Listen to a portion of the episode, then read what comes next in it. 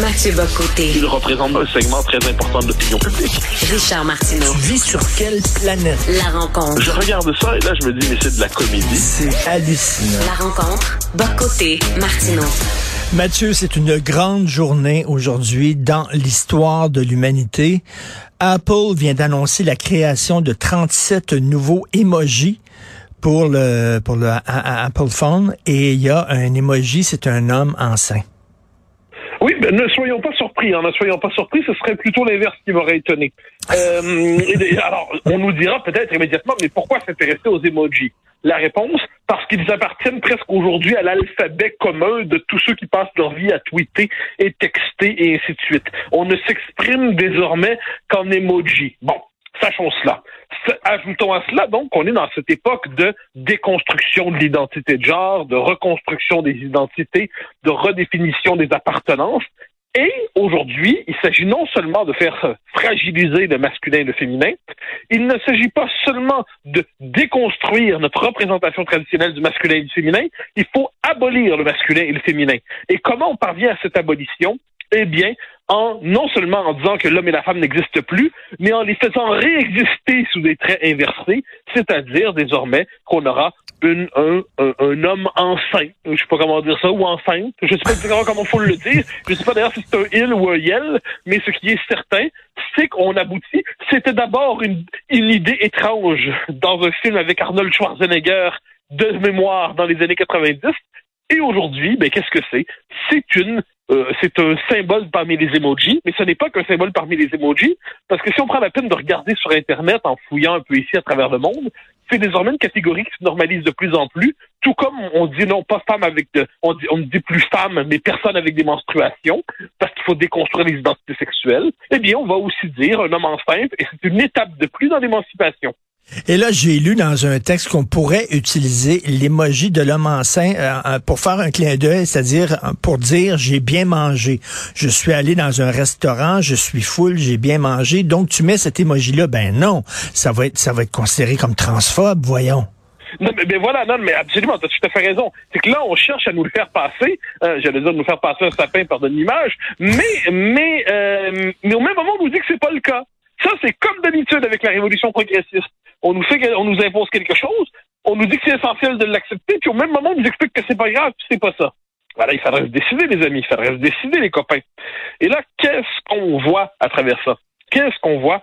On voit cette espèce de volonté de pousser toujours plus loin, non plus seulement la déconstruction, mais la reconstruction, d'imposer une forme de confusion générale dans les esprits, d'imposer une forme de dissolution de tous les repères et toutes les appartenances, et d'assimiler, pardonne-moi, à la transphobie, à la réaction, à l'extrême droite, au refus de l'autre, au refus de la diversité, ceux qui diraient euh, un homme enceinte, ça se peut pas. Euh, moi, je me rappelle, par exemple, sur le même registre, dans Un flic à la maternelle, je t'en avais déjà parlé une fois, il y, a, il y a un temps, il y a cet enfant dont le père est gynécologue, il connaît deux, trois choses sur le corps humain, et qui dit, les garçons, ils ont un pénis, et les filles, elles ont un vagin. Et là, les enfants font, comme quand on entend des mots comme ça quand on est enfant. Eh ben, aujourd'hui, ce pauvre garçon serait transphobe. Ce pauvre garçon serait transphobe parce qu'on nous explique dans toute une mouvance activiste radicale, on nous explique que non, non, les femmes ont des pénis souvent, il arrive que des hommes ont des utérus. Et le, Mais- fait, le fait qu'un homme ait un utérus ne doit pas être vu comme euh, un phénomène euh, quelque peu excentrique, mais c'est simplement une disponibilité parmi plus dans l'éventail des identités de genre. Mais je vais le dire, au, au- au risque, au risque d'être la victime d'une cabale, aucun homme, Mathieu, aucun homme n'a accouché. Dans toute l'histoire de l'humanité, c'est faux. Si tu as accouché, c'est que ta plomberie intérieure est une plomberie féminine, c'est que tu es biologiquement une femme. Ça n'existe pas un homme qui accouche. Alors, je, je, je crains, cher ami, mais heureusement, je pense qu'au Québec, on n'est pas rendu là, mais dans quelques années, dire une telle phrase pourrait valoir la fin de ta carrière. hein. Ne Oui, te trompe pas. je sais. On va, on- parce que là, des activistes euh, transradicaux vont dire ça, c'est de la transphobie, ça, c'est inacceptable, ça, c'est scandaleux, ça, c'est absolument irrecevable, ce propos est un discours haineux. Hein? Le discours haineux, il en manque pas, on en a un nouveau. Et ça, ça, ça va être rendu impossible à dire d'ici quelques années. Il faut, bien le voir. Il faut jamais oublier. Moi, il y a vraiment, appelons ça, la jurisprudence J.K. Rowling pour avoir rappelé un principe élémentaire d'anatomie humaine. on l'a, euh, il y a une volonté de la bannir de l'espace public, de la cancel, comme disent les, les, jeunes générations. Eh bien là, la prochaine étape, donc dire il n'y a pas d'homme enceinte, c'est pas possible un homme enceinte. C'est comme ça. On n'y veut rien. La nature voulait pas. Eh ben ça, ça va être vu comme un propos haineux. Et, euh, je, je, je, devine déjà des gens que je connais dès maintenant, là, pas dans 15 ans, ils vont me dire, après notre échange, Mathieu, fais attention, va pas trop loin, c'est dangereux ces questions-là. Imagine seulement il y a quelques années si on s'était dit qu'il fallait parler avec quelques pincettes de ce sujet. Cette révolution idéologique va très très vite et parce qu'on peine à la nommer, parce qu'on se contente de la trouver drôle, dans les faits on se rend pas compte à quel point ce qui se passe est grave. Tu dis cette révolution va très vite. Écoute, c'est fulgurant. Et il y a un gag de Dave Chappelle, qui est l'humoriste américain, qui parle aux transgenres, puis qui dit, je sais pas comment vous avez fait. Nous autres, ça a pris 100 ans avant qu'on puisse voir des Noirs au cinéma, puis à la télévision. Vous autres, ça a pris comme trois mois. Et maintenant, toutes les séries ont un transgenre. Et dit, vraiment, vous m'impressionnez. Je sais pas comment vous avez fait ça. Et c'est très drôle. Mais effectivement, la vitesse avec... Puis là, les emojis, c'est pas innocent. Hein. C'est surtout les ah, jeunes qui utilisent ça. C'est surtout les jeunes. L'emoji, c'est la normalisation ultime d'une conquête euh, idéologique. C'est-à-dire c'est tellement banal que c'est rendu un emoji. Je précise, à moins que je me trompe, qu'il n'y a toujours pas d'emoji du drapeau du Québec. C'est une autre question, mais bon, cela dit, euh, ça me touche quand même néanmoins. Donc là, on voit vraiment cette révolution se déployer. On voit quel est l'univers symbolique qui se déploie. Mais à travers l'emoji, c'est dans le langage nouveau de cette espèce de de ce point de vue de régression symbolique d'une civilisation qui n'écrit plus avec des lettres et des mots, mais qui écrit avec des emojis puis des abréviations, eh bien ça, on a cette espèce de basculement-là qui, qui, est devant nous, puis qui, qui est vu comme allant de soi. Je reviens, qui est allant de soi. Et puis, la prochaine étape, tu le disais plus tôt, c'est que le gars qui va dire Ouais, mais pour moi, ça représente un gars qui a trop mangé puis a bédaine pleine, on va dire propos transphobe, vous n'avez pas le droit. Donc, au rythme où se déploie cette forme de renversement, ce renversement des signes, des symboles, de l'univers de référence, au rythme où ça se déploie, se déploie aussi de nouvelles interdictions qu'il faut nommer aussi. Donc, père et mère, on pourra plus dire ça parce que euh, hommes et femmes... On est parents deux depuis longtemps. Hommes et femmes, ben, c'est, c'est louche au nom de la non-binarité. Et puis, il et elle, il faut pas oublier elle. Et, euh, et yol et yul, bien que ce Alors, donc, on est là-dedans et on sait que c'est une forme de tyrannie idéologique qui se déploie à travers ça. Et là, on va nous dire, mais qu'est-ce que ça te dérange qu'on rajoute un homme enceinte dans les euh, dans les emojis? Puis on répondra, mais c'est que la réalité a ses droits. La vérité a ses droits. On ne peut pas tout dire. On, ne peut pas être avalé dans un pur fantasme. On ne peut pas complètement basculer dans l'univers du fantasme. Le réel n'est pas une pure. Expression de l'imagination. Donc là, le langage doit correspondre au moins à la réalité. Mais ce qu'on voit, c'est comme d'habitude, le langage aujourd'hui, mais ça c'est une réflexion sur un autre registre, le langage aujourd'hui euh, produit la réalité qu'il veut voir apparaître. Donc, on crée des mots qui forgent des réalités, je dirais, presque sur le mode, euh, sur une forme de la création idéologique.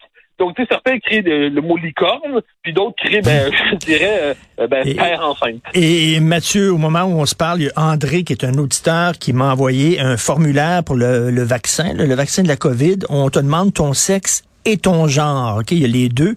Alors, veuillez indiquer votre sexe à la naissance, de masculin, féminin, intersexe, préfère être décrit comme deux points ou préfère ne pas répondre. Après ça, qu'est-ce qui décrit mieux votre genre? De homme, garçon, femme, fille. Après ça, tu non-binaire, queer, non-genré, etc. Écoute. Écoute. moi, moi, j'y peux rien là. À ce moment, à ce moment précis, je, je, le, mon oncle en moi intervient votre sexe homme, votre genre, les belles méditerranéennes. Ça, pour moi, c'est les plus belles. ou, sexe. Sexe, euh, une fois de temps en temps, le plus souvent possible. ça dépend, on vieillit. Donc là, moi, moi là-dessus, j'ai plus rien. J'ai tout, tout le mononcle intérieur en moi se réveille devant de tels questionnaires. Et il faut véritablement que je le calme parce que sinon, il y a un plaisir malsain. Je me rappelle quand il y avait ce moment où il demandait comment... Euh, c'était pendant quelques jours, rappelle-toi, où le gouvernement fédéral voulait plus qu'on dise monsieur ou madame pour ne pas mégenrer les gens, justement. Donc là, il y avait cette, là, il avait voulu modifier leur position en disant, mais comment voulez-vous qu'on vous appelle? Puis moi, j'avais répondu pendant quelques jours, votre excellence.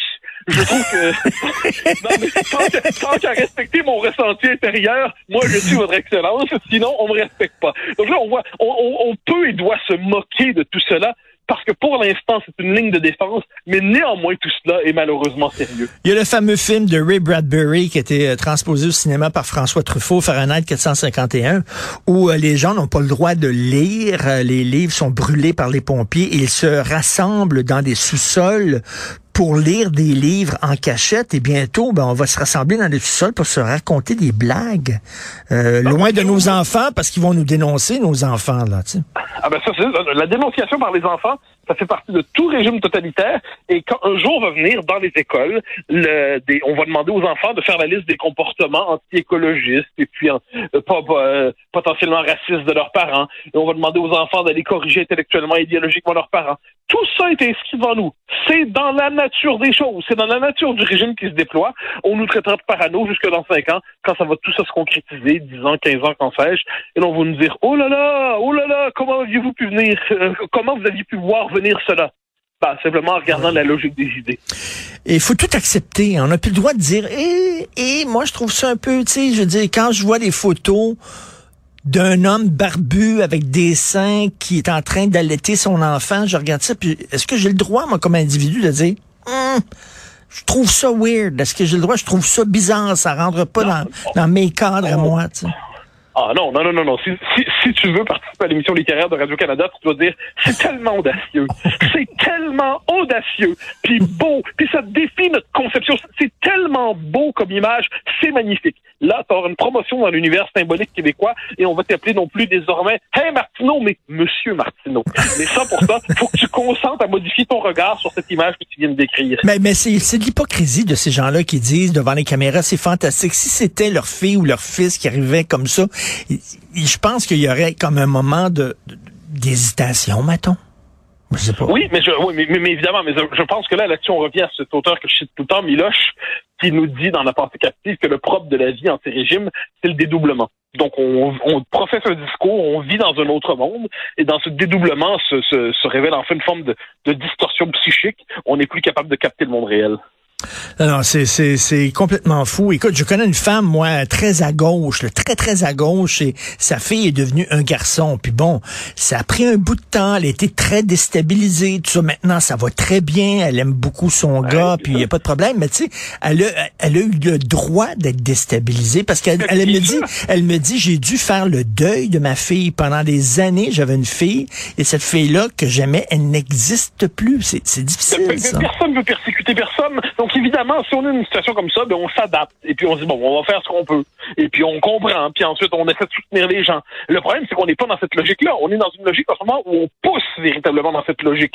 C'est pas une logique d'adaptation à la différence parce qu'elle surgit inévitablement. On est dans une logique où il faut toujours aller plus loin parce que la, la logique de la diversité l'exige et de l'inclusion et de la déconstruction. Alors ça, c'est pour ça qu'il faut avoir. Mais évidemment, quand on est dans une situation bien pratique, quelqu'un, évidemment qu'il faut être ouvert. On n'est pas des fous, on n'est pas des barbares. On est de bons libéraux civilisés qui ont l'esprit de tolérance. Il ne faut pas confondre l'esprit de tolérance avec l'idée de la logique de déconstruction. Tout à fait. Écoute, ce soir, je retourne au resto. Je retourne au resto avec ma fille aînée. Donc, je t'enverrai, euh, après mon repas, un émoji de d'homme enceinte pour te dire que j'ai bien mangé. Ah, ben, formidable. Excellent. Je t'en félicite. Merci beaucoup, Mathieu. À demain. Salut. Bye bye.